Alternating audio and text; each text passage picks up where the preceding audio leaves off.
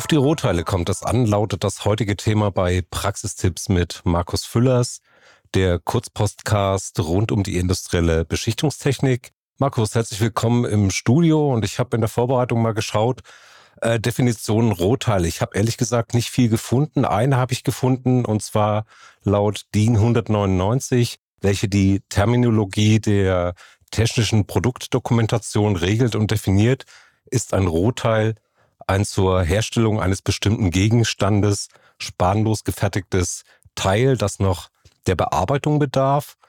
Ähm, in der Praxis der industriellen Lackiertechnik ist es ja so, dass die Rohteile grundsätzlich veredelungsgerecht sein sollten. Ja. Was bedeutet denn das in der Praxis überhaupt?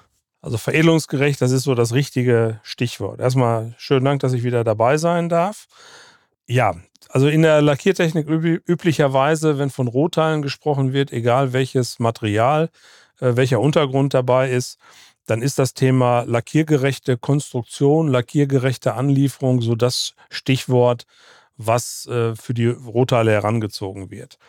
So, was bedeutet das? Das bedeutet, dass die Beschaffenheit des Rohteiles so sein soll und sein muss, dass es durch einen Lackierprozess laufen kann, beziehungsweise der Beschichter mit seinen Bordmitteln, die er bei sich im Betrieb zur Verfügung hat, eine lackierfähige Oberfläche erreichen kann und erzeugen kann. Und äh, das klingt sehr einfach, ist aber in der Praxis recht komplex. Im Nachfolgenden hören Sie eine kurze Werbung der Firma Vincenz Network. Sie bilden Verfahrensmechaniker für Beschichtungstechnik aus dann empfehlen wir Ihnen das Lernbuch Besser lackieren. Unverzichtbares Standardwerk für eine profunde Ausbildung in der industriellen Lackiertechnik.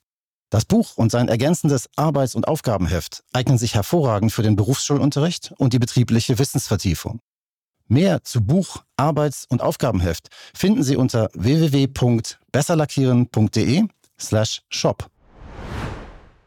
Jetzt habe ich mal so ein bisschen geschaut, äh, worauf Beschichter achten sollten, also gerade Lohnbeschichter, weil die ja, ich sag mal, von Tag zu Tag unterschiedliche Rohteile auf dem Hof stehen haben. Wie schaut das mit den einzelnen Problemen aus? Vielleicht können wir da ein bisschen ins mhm. Detail gehen. Stichwort Beölung zum Beispiel. Ja. Bei der Beölung ist es so, dass der Beschichter üblicherweise ja, wenn er den Auftrag annimmt, mit seinem äh, Kunden darüber spricht, wie die Teile aussehen sollten, welche Beölung erforderlich oder maximal möglich ist, dass er sie entfernen kann.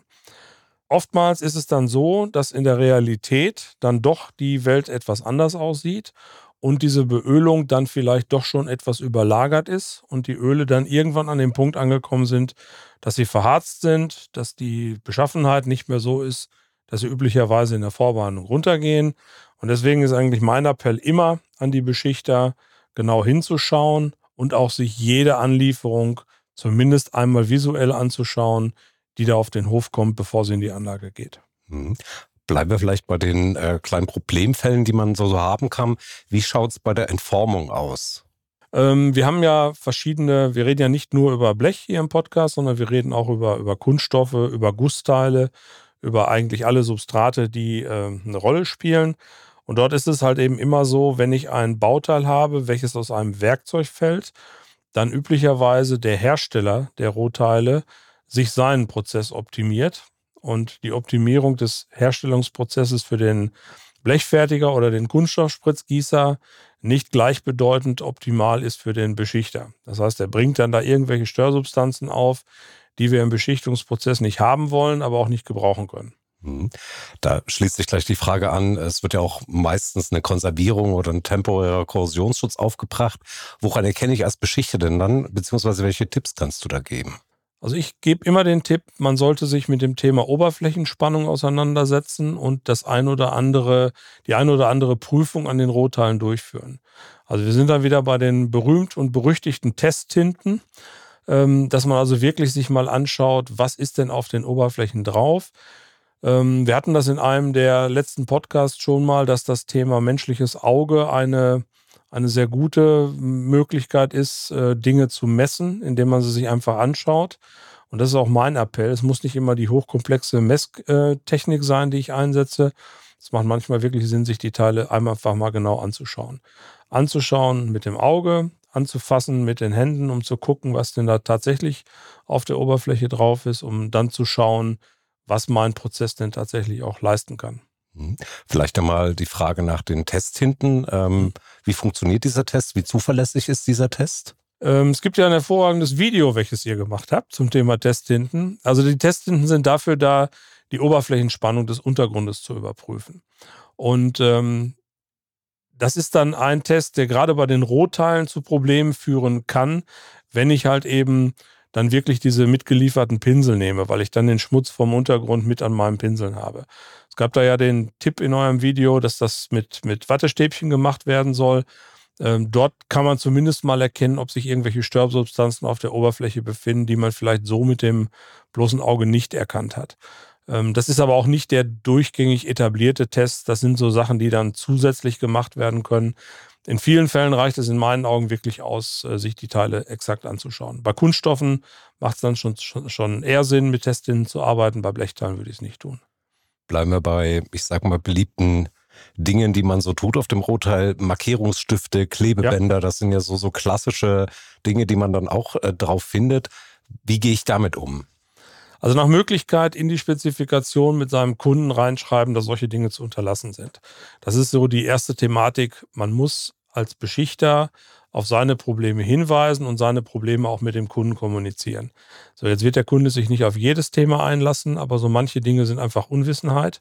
Und dann macht das schon Sinn, deutlich zu machen, dass irgendwelche Markierungsstifte nichts auf der Oberfläche verloren haben. Das zweite Thema, wenn ich etwas auf eine Oberfläche klebe, die noch eine Werksbefettung hat, dann nehme ich natürlich einen superhaftenden Klebstoff. Und genau der macht mir anschließend wieder die Probleme in der Vorbehandlung, dass ich Kleberrückstände nicht runterbekomme. Das sind so die typischen Themen, die dann zur Nacharbeit führen, zu Diskussionen führen, zu Reklamationen führen, die man im Vorfeld verhindern kann. So, das geht dann halt eben, indem man halt nichts draufklebt, indem man halt eben vielleicht eine Markierungskreide nimmt, die entfernt werden kann und nicht die am besten haltende, ölhaltige Straßenmarkierungskreide, die man hinterher nicht wieder runterbekommt. Mhm. Bleiben wir bei einem beliebten Thema oder zumindest äh, das Thema Kanten oder Grate. Das ist noch so, ich sag mal, ein Klassiker, ähm, gerade bei den Pulverbeschichtern, die natürlich Probleme haben, da entsprechende äh, Pulver äh, zu applizieren oder beziehungsweise die Kantenabdeckung zu erreichen. Was mache ich denn bei dem Thema Kart, äh, Kanten und Grate? Also ich muss mir im Vorfeld mit meinem Lieferanten der Rohteile klar werden, was in meinem Beschichtungsprozess geht. Ein Grat an der Kante hat mehrere Probleme. Problem Nummer eins, in der mechanischen Vorbehandlung kann ich dann noch so einiges entfernen, kann ich den Grad entfernen, wenn die mechanische Vorbehandlung bei mir im Hause verfügbar ist und ich dafür auch bezahlt werde. Mhm. So, wenn ich das nicht habe, sondern davon ausgehe, dass ich lackierfähige Produkte angeliefert bekomme, dann macht die Wareneingangsprüfung Sinn, um einen, um spezifiziert zu überprüfen, ob der Grad, den ich angeliefert bekomme, auch so ausgefallen ist, wie er vereinbart war. Weil ähm, der entfernt sich nicht von alleine. Und der macht definitiv im Lackierprozess Probleme durch Kantenflucht. Da kann ich natürlich mit entsprechenden Pulverlacken und Nasslacken etwas gegenwirken, aber im Prinzip geht es eigentlich immer darum, im Vorfeld zu spezifizieren, wie die Rohteile aussehen sollen und dann zu überprüfen, dass das auch tatsächlich der Fall ist. Mhm. Das heißt, als Beschichter, wenn ich sehe, die, die Kante ist nicht so, dass ich sie beschichten kann, äh, da noch ein Arbeitsschritt erforderlich ist, dann weise ich meinen Lieferanten schon darauf hin ja. und sage ihm auch, dass es Geld kostet. Ganz genau, ganz genau. Man kann das im Vorfeld klären, indem man halt von vornherein offen miteinander darüber spricht, was geht, welche Technologie da ist und da auch ganz proaktiv darauf hinweist. Und nicht immer dem Zeitdruck geschuldet, solche Dinge einfach unter den Tisch fallen lässt und dann im Nachgang erst diskutiert. Wenn ich dann halt eben irgendwo eine Kante habe, die dann korrodiert, weil ich den Grad doch nicht abdecken konnte und das dann halt eben mit Zeitversatz nach, was weiß ich, ein, zwei Jahren zu einer Reklamation führt. Du hattest ja das äh, Stichwort Wareneingangskontrolle genannt. Äh, gibt es da, ich sag mal salopp gesagt, ein Formular, wo ich sage, ich hangel mich daran durch als Beschichter und kann das sozusagen als Check äh, gleich mit nutzen? Das gibt es aus meiner Sicht nicht verfügbar. Das muss ich individuell auf meine Bedürfnisse anwenden. Äh, es macht aber überhaupt erstmal Sinn, jemanden zu haben, der im Bereich der Warenannahme überhaupt die Notwendigkeit erkennt, das zu machen. In vielen mhm. Fällen wird auf diese Wareneingangsprüfung komplett verzichtet. Die Teile sind eingepackt, da ist dann meistens noch irgendeine Folie drum. Ich sehe die Rohteile nicht. Und äh, die werden dann erst an der Aufgabestation ausgepackt und schon habe ich das Problem. Also ich plädiere in den Unternehmen eigentlich immer dafür, eine Wareneingangsprüfung durchzuführen. Das muss nicht direkt am LKW auf dem Hof passieren. Es muss, macht aber Sinn, das zu machen, bevor ich die Teile an die Kette hänge. Und diese Checkliste, die du ansprichst, die ist absolut sinnvoll, aber die sollte ich selber erstellen. Hm. Jetzt hast du gesagt, äh, Wareneingangskontrolle, die Teile kommen auf den Hof. Was mache ich denn äh, als Beschichter, als Unternehmen, wenn ich merke, dass die Rohteile eben nicht in der Qualität sind oder nicht in Ordnung sind? Welche Tipps äh, sind dann aus deiner Sicht ähm, wirklich hilfreich? Also das erste Thema ist immer sofort frühzeitig kommunizieren. Mit dem Lieferanten, mit meinem Kunden, der mir die Teile geliefert hat, kommunizieren, dass etwas nicht passt. Das zweite Thema ist dokumentieren dokumentieren. Wir haben heute alle hochauflösende Fotoapparate in der Tasche. Mhm. Das heißt also, ich kann heute mit Handyfotos wirklich jede Kleinigkeit darstellen und abbilden, was mir dann auch für die Kommunikation mit dem Kunden hilft. Das Thema aufschreiben und der größte Fehler, den ich machen kann an der Stelle, ist einfach weiterarbeiten, an die Kette hängen und im Nachgang diskutieren. Also für mich sind solche Auffälligkeiten, die dann in so einer Checkliste nicht abgehakt werden, auch immer Themen, die dann wirklich für den Moment erstmal die Produktion stoppen. Mhm. Ähm, das muss dann nicht zwei Tage stoppen, das muss dann halt schnell gehen. Das müssen aber Abläufe sein, die man im Vorfeld etabliert und äh, vereinbart hat. Mhm. Trotz des Zeitdrucks, der bei den Beschichtern natürlich da ist, gerade bei den Lohnbeschichtern, äh, empfiehlst du dann wirklich zu sagen, nein, das Teil kann ich so nicht beschichten? Absolut. Also es macht Sinn, nein zu sagen. Ich erlebe das ja auch im Tagesgeschäft und sehe mich auch häufig dann äh, mit Aussagen konfrontiert, ja, dass gesagt wird, das ist jetzt die Theorie, das geht in der Praxis nicht. Doch, es geht, weil die Probleme kommen sowieso. Und wenn dann anschließend beim Endkunden irgendwo eine Kette steht, dann ist alle Zeit der Welt da, weil dann geht es um Nacharbeit. Und es macht dann eher Sinn, die Zeit im Vorfeld, wenn die Teile noch nicht beschichtet sind, keine Nacharbeit entsteht, äh, im Vorfeld einmal die Randbedingungen zu klären. Mhm. Jetzt haben wir so ein bisschen uns auf die, die äußerlichen Aspekte des Rotteils konzentriert. Ähm, jetzt sind ja auch Themen wie Recycelfähigkeit von Material, gerade beim Alu ist das momentan stark mhm. in der Diskussion, ähm, sind halt Thema. Wie kontrolliere ich denn als Beschichter denn eine Legierung beim Aluminium zum Beispiel? Also wie, wie kann ich da checken, ob das ein Rotteil ist, was ich wirklich beschichten kann? Ähm, in der Anlieferungsphase kurz vor der Beschichtung eher weniger. Das sind so typische Themen, die im Vorfeld zu klären sind. Und wenn dann stichprobenartig, natürlich kann ich mir das alles, kann ich das untersuchen lassen im Labor, ähm, muss aber mit meinem äh, Lieferanten oder mit meinem Kunden im Vorfeld klären, was zeitlich geht, was kostentechnisch abgebildet wird. Und äh, dort kann man sich dann oder sollte man sich auf Werksprüfzeugnisse verlassen und das im Vorfeld mit dem Kunden vereinbaren. Ja, dann fassen wir den heutigen Podcast mal kurz zusammen. Ähm, die drei wichtigsten Aspekte für Rohteile sind aus deiner Sicht? Viele Dinge, die man vorab definieren kann, vorab festlegen und vorab besprechen zwischen Kunden und Lieferanten. Also wirklich intensiv im Vorfeld klären. Das zweite Thema zahlt auf die gleiche äh, Rechnung ein, miteinander sprechen, auch während des Prozesses und zwar zeitnah. Wirklich eine Hotline vereinbaren, Ansprechpartner vereinbaren, die dann auch telefonisch erreichbar sind äh, und, und relativ frühzeitig bei solchen äh, auftauchenden Problemen miteinander reden. Und äh, der dritte Punkt, den wir ganz am Anfang hatten, diese Lackierfähigkeit wird oft so als Stichwort in den Raum gestellt die muss jeder für sich wirklich exakt definieren, was für ihn denn an der Stelle lackierfähig ist.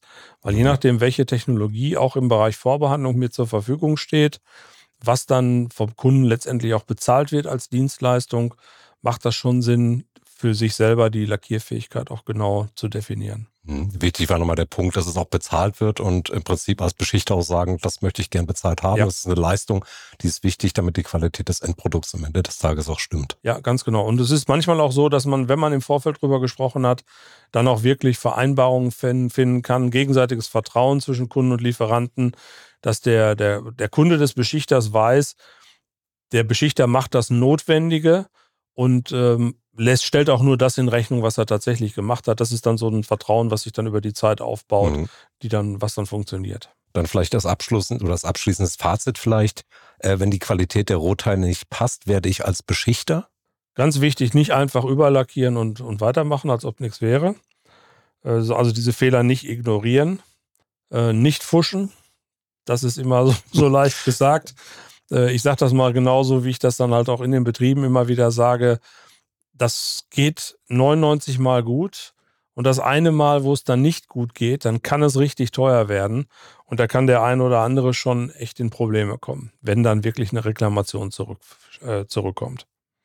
Zweite Thema, die Mitarbeiter sensibilisieren durch. Schulungen, durch tägliche Produktionsbesprechungen, dass die Mitarbeiter mitbekommen, was aus, ich sag mal, vermeintlich gut gemeintem, schnell trotzdem überlackieren an Reklamation entstehen kann. Das mhm. hat was mit Schulungen, mit Wissen und mit, mit Sensibilisierung zu tun.